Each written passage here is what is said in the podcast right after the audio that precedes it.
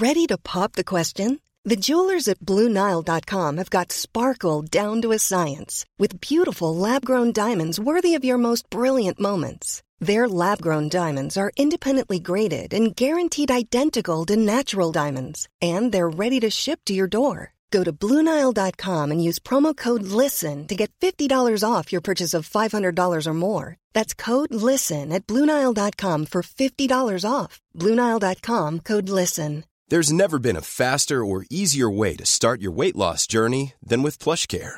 PlushCare accepts most insurance plans and gives you online access to board certified physicians who can prescribe FDA approved weight loss medications like Wigovi and Zepbound for those who qualify. Take charge of your health and speak with a board certified physician about a weight loss plan that's right for you. Get started today at plushcare.com slash weight loss. That's plushcare.com slash weight loss. Plushcare.com slash weight loss. Hey, it's Paige DeSorbo from Giggly Squad. High quality fashion without the price tag. Say hello to Quince. I'm snagging high-end essentials like cozy cashmere sweaters, sleek leather jackets, fine jewelry, and so much more. With Quince being 50 to 80% less than similar brands. And they partner with factories that prioritize safe, ethical, and responsible manufacturing. I love that. Luxury quality within reach. Go to quince.com slash style to get free shipping and 365 day returns on your next order. Quince.com slash style. Armate, Men at Arms, die Makedonen. Alexander der Große eroberte eines der größten Reiche der Weltgeschichte. In knapp zehn Jahren umspannte dessen Territorium ein Gebiet von Griechenland bis an den Indus. Doch er eroberte es natürlich nicht alleine. Hinter ihm standen Zehntausende grimmige und gedrillte makedonische Soldaten. Zu Fuß und zu Pferde. Sie waren die schlagkräftigste Armee ihrer Zeit. Harte Ausbildung, endloses Exerzieren, professionelle Offiziere und innovative Ausrüstung machten sie zum Schrecken der Schlachtfelder. Den Grundstein für all das legte Alexanders Vater, König Philipp. Welche Waffen sie trugen, wie sie kämpften und was sie eroberten, das erzählen wir euch heute. Kapitel 1 Schwach angefangen.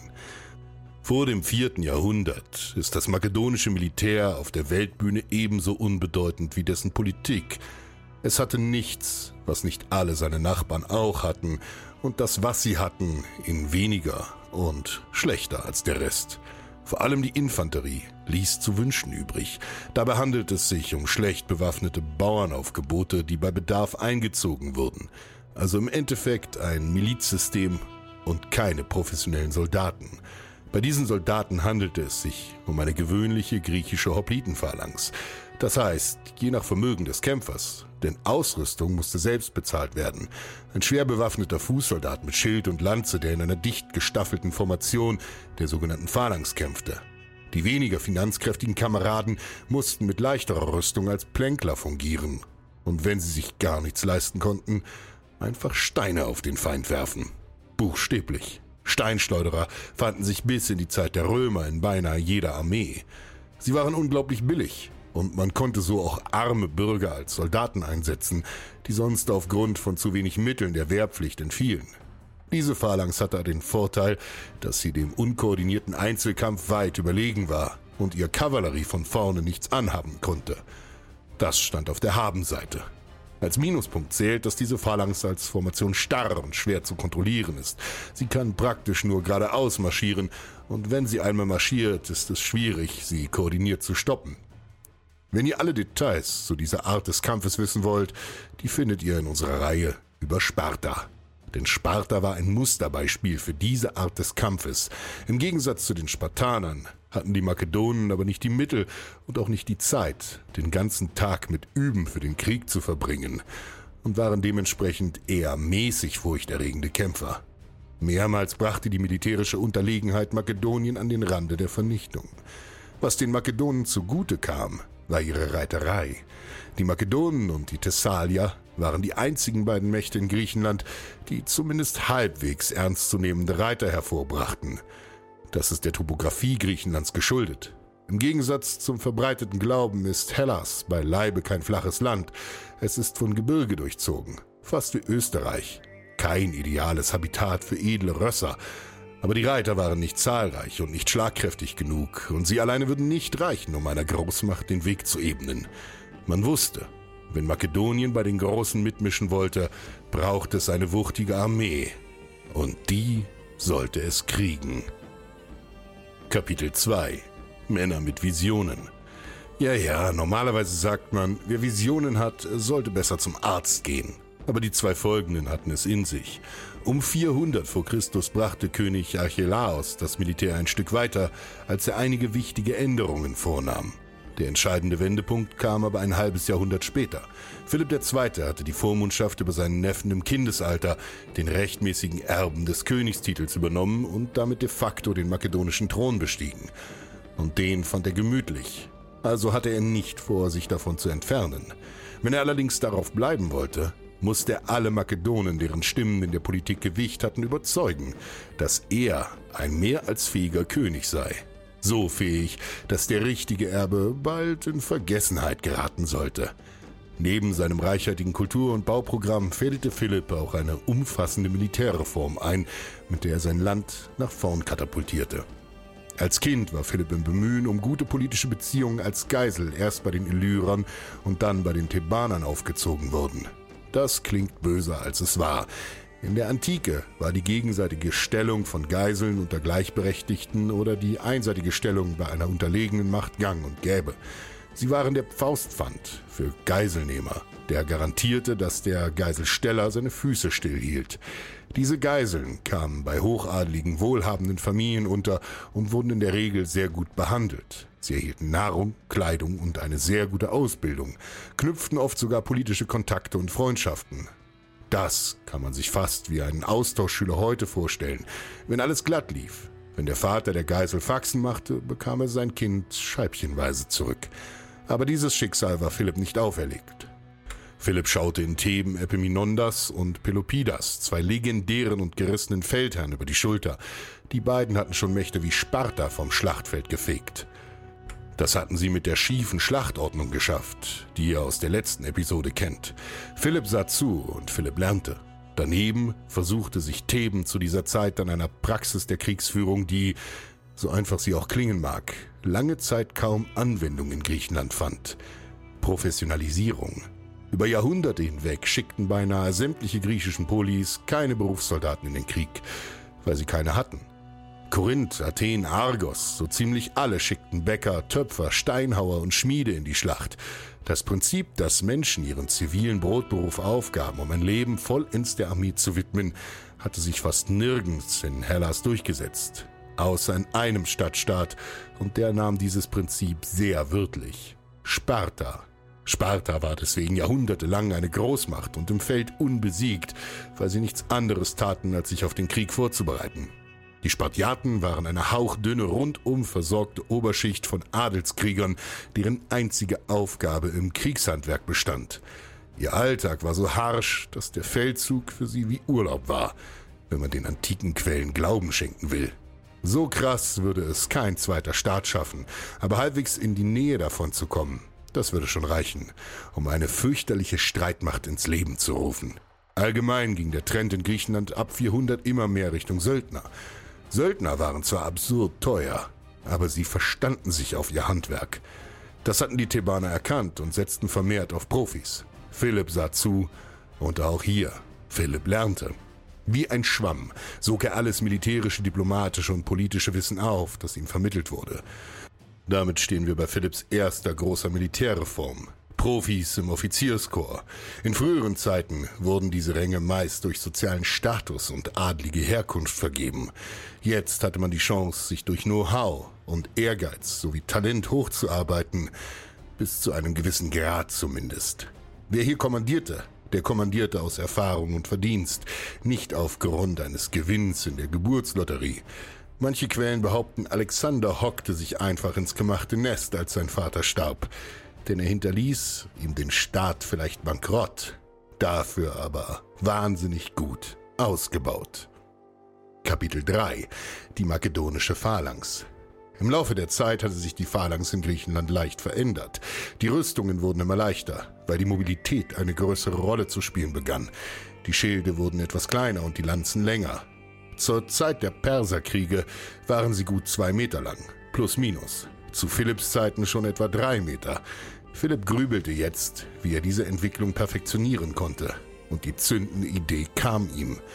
Reich, Weiten, Vorteil hieß das Zauberwort. Er gab den Soldaten eine leichtere Rüstung aus Leinenpanzer. Der bestand aus Flachs, mehrere Schichten davon aneinander geleimt. Er bot weniger Schutz als der vorher übliche bronzene Metallpanzer, aber er war günstig in der Herstellung und weitaus angenehmer zu tragen. Im Inneren heizte man sich brutal auf. Er war leichter und etwas weniger starr, auch wenn er definitiv nicht ganz angenehm war. Die Rüstung allein bot einen Vorteil in der Bewegungsfreiheit. Der riesige Schild der Horplon wurde durch einen weitaus kleineren ersetzt, im Durchmesser nur noch halb so groß. Er erinnerte dabei schon fast an die späteren Faustschilde, die Buckler, die man aus dem Mittelalter kennt. Er bot natürlich weniger Schutz, war aber einfacher Hand zu haben. Dieser wurde mit einem Lederriemen um die Schulter des Trägers geschnallt. Er musste den Schild also gar nicht halten. Das war auch notwendig, denn er brauchte beide Hände für sein dickes Teil. Die Lanze. Man nannte sie Sarissen und sie waren riesig. Wie groß genau ist umstritten. Fünf bis sieben, vier bis sechs Meter. Man findet alle Schätzungen in der Forschung. Mit einem Mittelwert von etwa sechs Metern ist man wohl gut dabei. Sechs Meter. Stellt euch das vor. Der Phalangit musste diese Lanze mit beiden Händen halten und unter seinen Armen einlegen, um sie überhaupt führen zu können. Zusätzlich war an ihrer Rüstung oft noch ein Haken befestigt, um der Lanze mehr Halt zu geben. Die Lanze war gar nicht allzu schwer, vielleicht drei bis vier Kilo. Aber erstens tragt das mal für drei bis vier Stunden ohne Pause und zweitens durch den langen Hebel zog sie vorne schwerer nach unten. Dagegen hatte sie am hinteren Ende ein Gegengewicht aus Eisen angebracht. Leicht war sie trotzdem nicht. Dieses angespitzte Gegengewicht am hinteren Ende hatte noch andere Zwecke. Einerseits konnte man es in den Boden rammen, um die Lanze mit Halt dort zu verankern, wenn man beispielsweise Pferde abwehren wollte. Andererseits konnte man damit gestrauchelten Feinden den Gnadenstoß geben, wenn sie am Boden lagen und man Informationen über sie hinweg marschierte. Um das Ganze auszubalancieren, ragte etwa ein Meter der Lanze hinter dem Mann raus und die restliche nach vorne Richtung Feind. Damit hatte er den begehrten Reichweitenvorteil. Der Mann konnte seinem Feind gefährlich werden, lange bevor er selbst ein Ziel abgab. Seine Lanze war fast doppelt so lang wie die der herkömmlichen Phalanx. Zusätzlich konnte durch die langen Lanzen auch die hinteren Reihen effektiv mitkämpfen. Die ersten fünf Reihen jeder Formation senkten ihre Lanzen und bildeten so eine gestaffelte Wand aus Stahlspitzen. Es war ein regelrechter Wald aus Holz und Eisen, durch den man sich kämpfen musste, ehe man diesen Soldaten auch nur ein Haar krümmen konnte. Kaum durchdringbar und frustrierend im Kampf. Die hinteren Reihen ließen die langen Lanzen nach oben gerichtet, damit waren sie schnell einsatzbereit, sparten dem Träger Energie und konnten anfliegende Projektile sogar aufhalten. Das Ganze war ziemlich durchdacht. Dazu trug er entweder einen Helm aus Bronze oder einen Hut und als Sekundärwaffe ein sehr kurzes Schwert zum Zustechen. Außerdem wurden die Abteilungen tiefer gestaffelt. In früheren Zeiten zählte eine Phalanx um die acht Glieder. Hier waren es 16. Das war die Stärke der Phalanx. Von vorne war sie kaum zu durchbrechen. Man musste sich durch fünf eng stehende Wellen aus messerscharfen Klingen kämpfen, um überhaupt eine Möglichkeit zu haben, den Nahkampf zu bestreiten. Ihre Schwäche war aber die gleiche wie auch vorher schon. Die Formation war starr und unflexibel. Sie konnte kaum schwenken oder wenden war behäbig in der Bewegung und konnte eigentlich nur nach vorn marschieren. All das machte sie zu einem Koloss auf tönernen Füßen. Es ist wie mit einem Kampfsportler, der nur eine Technik beherrscht. Solange er diese ungebremst ausspielen kann, wird er erfolgreich bleiben. Aber wenn man ihn von ihr wegbringt, steht er auf ganz dünnem Eis. Dieses dünne Eis wäre für die makedonische Phalanx zum Beispiel unebener Boden. Nichts brachte diese Formation mehr ins Wanken als unebener Boden. Dabei bildeten sich Lücken im dichten Lanzenwald, und in diese stieß der Feind sofort vor, wenn er den nächsten Morgen noch erleben wollte. Den Rest könnt ihr euch bildlich vorstellen. Du hast einen kleinen Schild um deine Schulter geschnallt, aber nicht einmal dein halber Körper wird davon bedeckt. Mit beiden Händen hältst du einen riesigen Holzprügel fest und als Ersatzwaffe führst du ein sehr kurzes Schwert, das eher einem Dolch ähnelt. Deine einzige Lebensversicherung ist es, diesen Holzprügel zwischen dir und deinem Kontrahenten zu halten, sodass er dich niemals erreichen kann. Sollte das nicht funktionieren und er kann sich dir auch auf Nahkampfreichweite nähern, schneidet er dich auf, wie einen Kuchen, noch bevor du die Lanze fallen lassen kannst. Und genau das ist mehrmals mit der makedonischen Phalanx passiert. Die bekanntesten Beispiele hierfür sind die berüchtigten Schlachten von Pydna und die Schlacht von Kyniskophalai, die Schlacht an den Hundeköpfen. Diese Orte lagen in Griechenland. Dort trafen 197 und 168 vor Christus die Makedonen auf die Römer und wurden regelrecht massakriert, nachdem sie ins abschüssige Terrain geraten There's never been a faster or easier way to start your weight loss journey than with PlushCare. PlushCare accepts most insurance plans and gives you online access to board-certified physicians who can prescribe FDA-approved weight loss medications like Wigovi and Zepbound for those who qualify. Take charge of your health and speak with a board-certified physician about a weight loss plan that's right for you.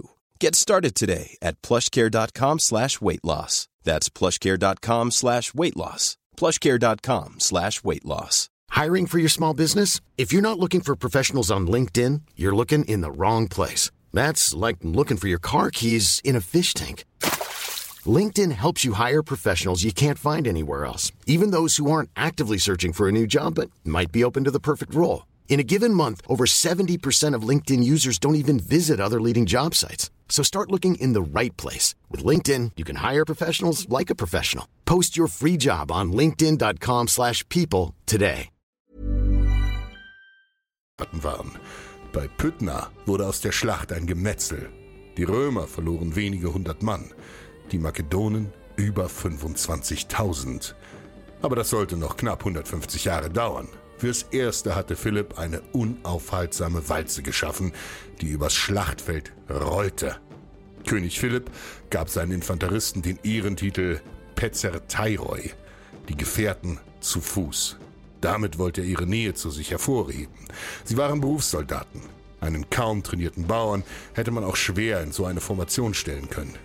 Die Pezetairoi gab es schon länger. Früher waren es die Gardetruppen der Könige. Philipp machte aus ihnen eine ganze Fußtruppeneinheit. Die Vorzüge der Garde blieben aber. Die Männer wurden gut besoldet und genossen diverse Vorrechte im Volk.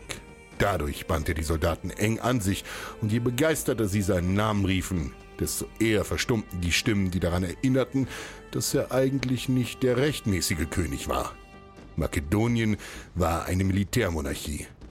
Jeder König war auf die Zustimmung und den Rückhalt der Soldaten angewiesen. Ein König wurde auch feierlich durch Akklamation der Heeresversammlung ausgerufen. Und mit eben dieser Phalanx hatte er seinen Leuten jeden Grund gegeben, ihn zu bejubeln. Denn sein Einfallsreichtum sollte ihre Fahrkarte zum Ruhm werden. Praktisch über Nacht hat er damit Makedonien zu einem großen Spieler im Krieg gemacht. Das bewies er auch bald. 338 stellte sich ihm bei Chaironea ein Bündnis aus Athen und Theben in den Weg. Er fegte sie mit seiner brandneuen Phalanx regelrecht vom Schlachtfeld. Der herkömmliche Hoplite hatte ausgedient. So beschreibt eine Quelle von damals, wie sich der Kampf abspielte. Dann drängte die herankommende Phalanx im Nahkampf die nicht gepanzerten, schlecht ausgerüsteten Gegner ohne Mühe vom Platz, sodass diese Alexander, als er vom linken Flügel aus angriff, gar nicht mehr Widerstand leisten, sondern so schnell wie jeder konnte, die Waffen wegwarfen und bergab flohen.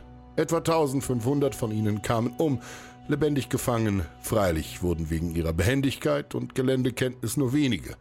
In makedonischer Hand jedoch fielen alle Weiber, die sie begleiteten, sowie die Kinder und die ganze Habe.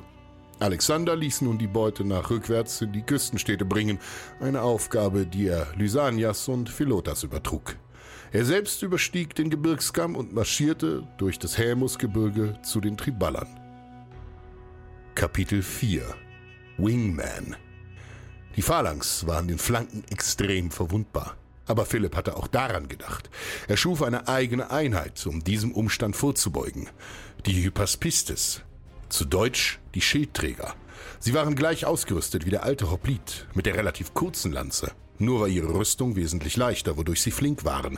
Vor allem an der rechten Flanke stellte er sie auf, um den nötigen Flankenschutz aufzubringen. Dort wäre es ein leichtes, die Phalanx anzugreifen und einfach von der Seite her aufzurollen. Die Position der Schildträger war mit viel Ehre und Prestige verbunden. Man fasste es als große Auszeichnung auf, dort dienen zu dürfen, wo die Schlachtreihe am empfindlichsten war. Immerhin wurde einem damit sehr viel Verantwortung übertragen. Das zeigte, dass der König große Stücke auf einen hielt. Schon in den Zeiten der alten Phalanx hatte man an der rechten Flanke, wie ihr wisst, traditionell die besten Leute aufgestellt. Der König selbst kämpfte dort mit. Das waren also handverlesene Veteranen aus der regulären Truppe. Das waren Alexanders und Philipps Elitetruppen. Wir können uns sicher sein, dass immer wenn es an einer Textstelle heißt, die Soldaten hätten einen Hügel genommen oder einen Berg erklommen oder eine Festung gestürmt, dass es sich hierbei um die Schildträger handelte. Auch für allerlei Kommandoaktionen hielten sie her, denn sie hatten flexible Ausrüstung und noch viel wichtiger, jede Menge Kampferfahrung. Sie konnte man praktisch überall einsetzen. Die Phalangiten mit ihren ewig langen Lanzen nur im offenen Feld. Dazu hatten die Makedonen ihre Reihen seit Philipp durch Kontingente aus Griechenland verstärkt. Das hatte bei Alexanders Feldzug einen nicht ganz augenscheinlichen Grund. In Griechenland gab es immer noch viele Leute, die das makedonische Joch abstreifen wollten. Wenn man allerdings deren junge Männer einzog und sie nach Asien in den Krieg schickte, wer sollte denn den Aufstand ausführen? Die Alten, die Frauen und die Kinder? Man heuerte alle möglichen Spezialisten wie Bogenschützen aus Kreta oder Reiter aus Thessalien an. Besonders die letzteren wurden zur zweitwichtigsten Reitertruppe im Heer. Zweitwichtigsten? Wer war dann die Nummer eins? Kapitel 5 Gefährliche Reiter mit dieser Infanterie hatte man eine solide Basis für den Kampf geschaffen und die anderen griechischen Polis, ebenso wie die Perser, militärisch überflügelt. Den Sieg in nahezu jeder Schlacht brachte aber nicht die Infanterie. Es war die Reiterei. Philipp hatte einen professionellen Chor an Kavalleristen geschaffen. Sie bestanden aus den makedonischen Adligen, die sich das leisten konnten. Man darf nicht vergessen, Pferde sind teuer. Der Kauf ist teuer, der Erhalt ist teuer und die Ausrüstung sowie das Training sind teuer. Das war natürlich auch ein Statussymbol. Die Rede ist hier von der Hetarienreiterei. Hetairoi, die Gefährten, die Gefolgsmänner des Königs. Sie waren der taktische Dreh- und Angelpunkt jeder militärischen Operation der Makedonen. Philipp und Alexander kamen aus einem Volk mit langer Reitertradition. Aufgrund seiner relativ weiten Ebenen und offenen Geländeflächen konnte Makedonien eine reichhaltige und erfolgreiche Pferdezucht betreiben. Die makedonischen Rösser waren in ganz Griechenland begehrt, lange bevor Philipp das Licht der Welt erblickte. Sie hatten zahlenmäßig überlegene Truppen in zahlreichen Schlachten geschlagen. Sie brachten das mit, was das Fußvolk vermissen ließ. Schnelligkeit und Wendigkeit, Angriffsmöglichkeiten auf die Flanken und in den Rücken ihrer Feinde. So ergänzten sie sich.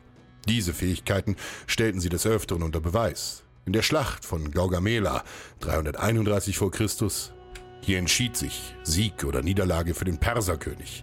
Alexander war ihm zahlenmäßig bei weitem unterlegen, vielleicht sogar um das Vierfache. Die Chancen standen schlecht für jeden Makedonen. Allerdings tat sich im Getümmel der Schlacht, inmitten all der Schreie, des klirrenden Stahls und der umherfahrenden Sichelwagen eine Lücke auf. Der Großkönig war verwundbar und zum Greifen nah. Alexanders Elitereiterei preschte vor, um ihn einzuholen. Auch wenn es ihnen nicht gelang, sein habhaft zu werden, so schafften sie es mit ihrem beherzten Vorstoß doch, die Schlacht zu wenden und Großkönig Dareios zur Flucht zu zwingen. Er hinterließ seinen ganzen Tross und sogar seine Familie. Mit dieser Niederlage, trotz Überzahl, verloren die meisten seiner Untertanen das Vertrauen in ihn und er wurde auf der Flucht von ihnen ermordet. So viel zu ihrem Können. Aber wie sahen die Gefährten aus?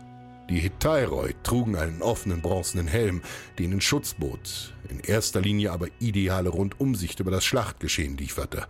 Das war unabdinglich, denn sie mussten jede Lücke, jede Schwachstelle, jede Gelegenheit sofort erkennen und zuschlagen. Ihre Brust schützten sie meist ebenso mit einem Leinenpanzer. Der ließ sich hoch zu Ross besser tragen als der klobige Bronzepanzer. Ihre Hauptwaffe war eine dünne Lanze, der Xyston. Diese Lanze war zwei bis drei Meter lang und so dünn, dass die alten Quellen beschreiben, wie sie in Bewegung richtig hin und her wackelten. Ihr kennt das vielleicht aus Kindheitstagen, wenn man mit Stöcken spielt. Als Sekundärwaffe nutzten sie ein kurzes Schwert, meist ein krummes Kopis, das zum Hacken vorgesehen war. Die Makedonen nutzten eine simple, aber umso effektivere Taktik. Sie nannten sie Hammer und Amboss die Fußsoldaten der makedonischen Phalanx rückten in breiter Front vor und banden die Infanterie des Gegners im Kampf. Dieser verlief auf ebenem Terrain, schlimmstenfalls zu einem Patt, weil die Phalanx kaum zu brechen war. Währenddessen vertrieben die Hetairen mit Geschick die feindliche Kavallerie vom Schlachtfeld, um freie Hand zu haben. Das gelang so ziemlich immer, denn die Hetairen waren verdammt gut ausgebildete Reiter. Hatten sie den Feind aus der Schlacht gedrängt, verfolgten sie den noch kurz, um ihn endgültig in die Flucht zu schlagen. Dann aber leiteten sie ein Wendemanöver ein. Sie strömten in Scharen auf das feindliche Fußvolk zu, um in deren Rücken zu fallen. Nun fand sich der Feind wieder in einer gut vorbereiteten Umklammerung. Von vorne drehten sie einen Igel aus Fleisch, Eisen und Bronze durch den Fleischwolf.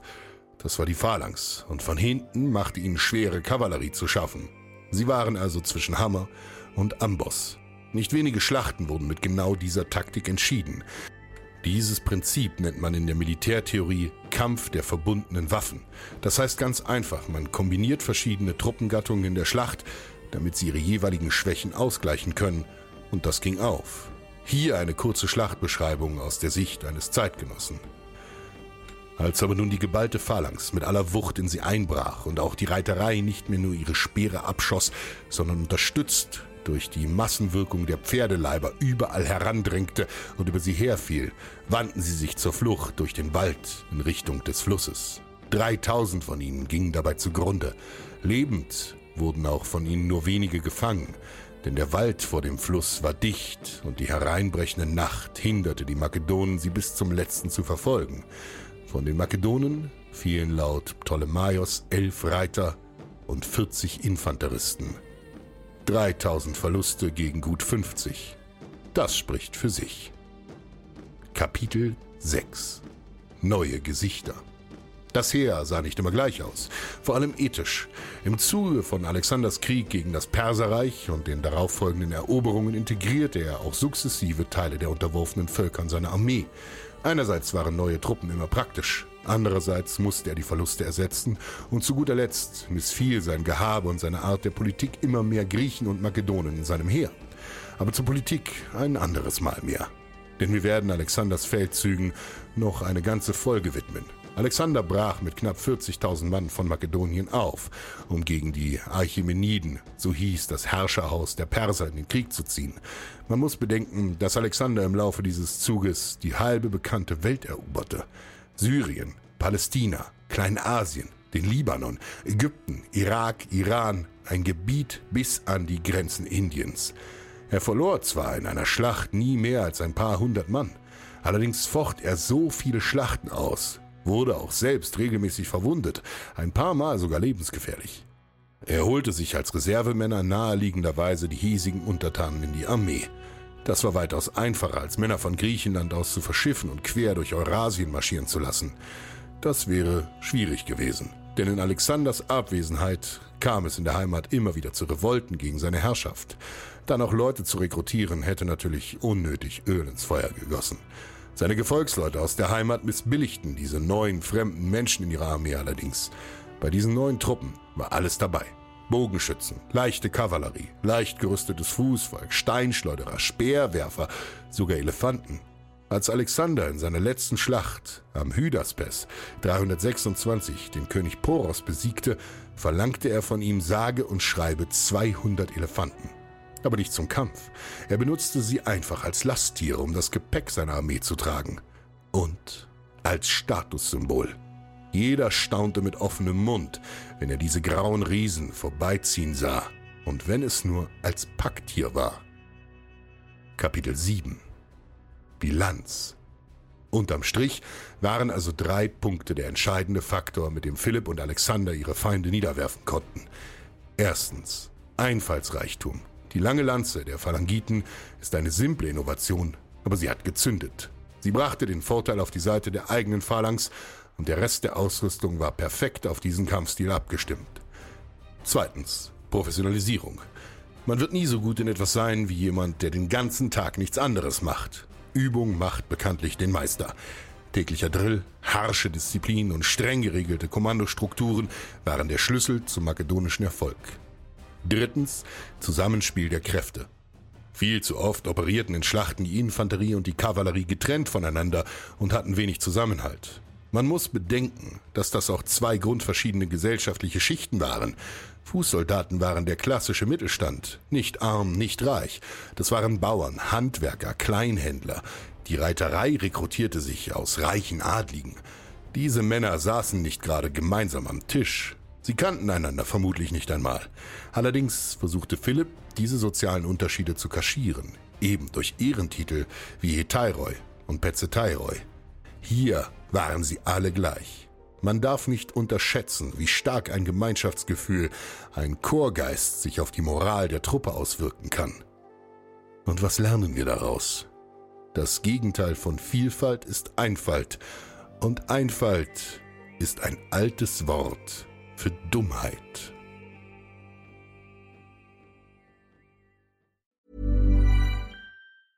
Hey, it's Paige DeSorbo from Giggly Squad. High quality fashion without the price tag. Say hello to Quince.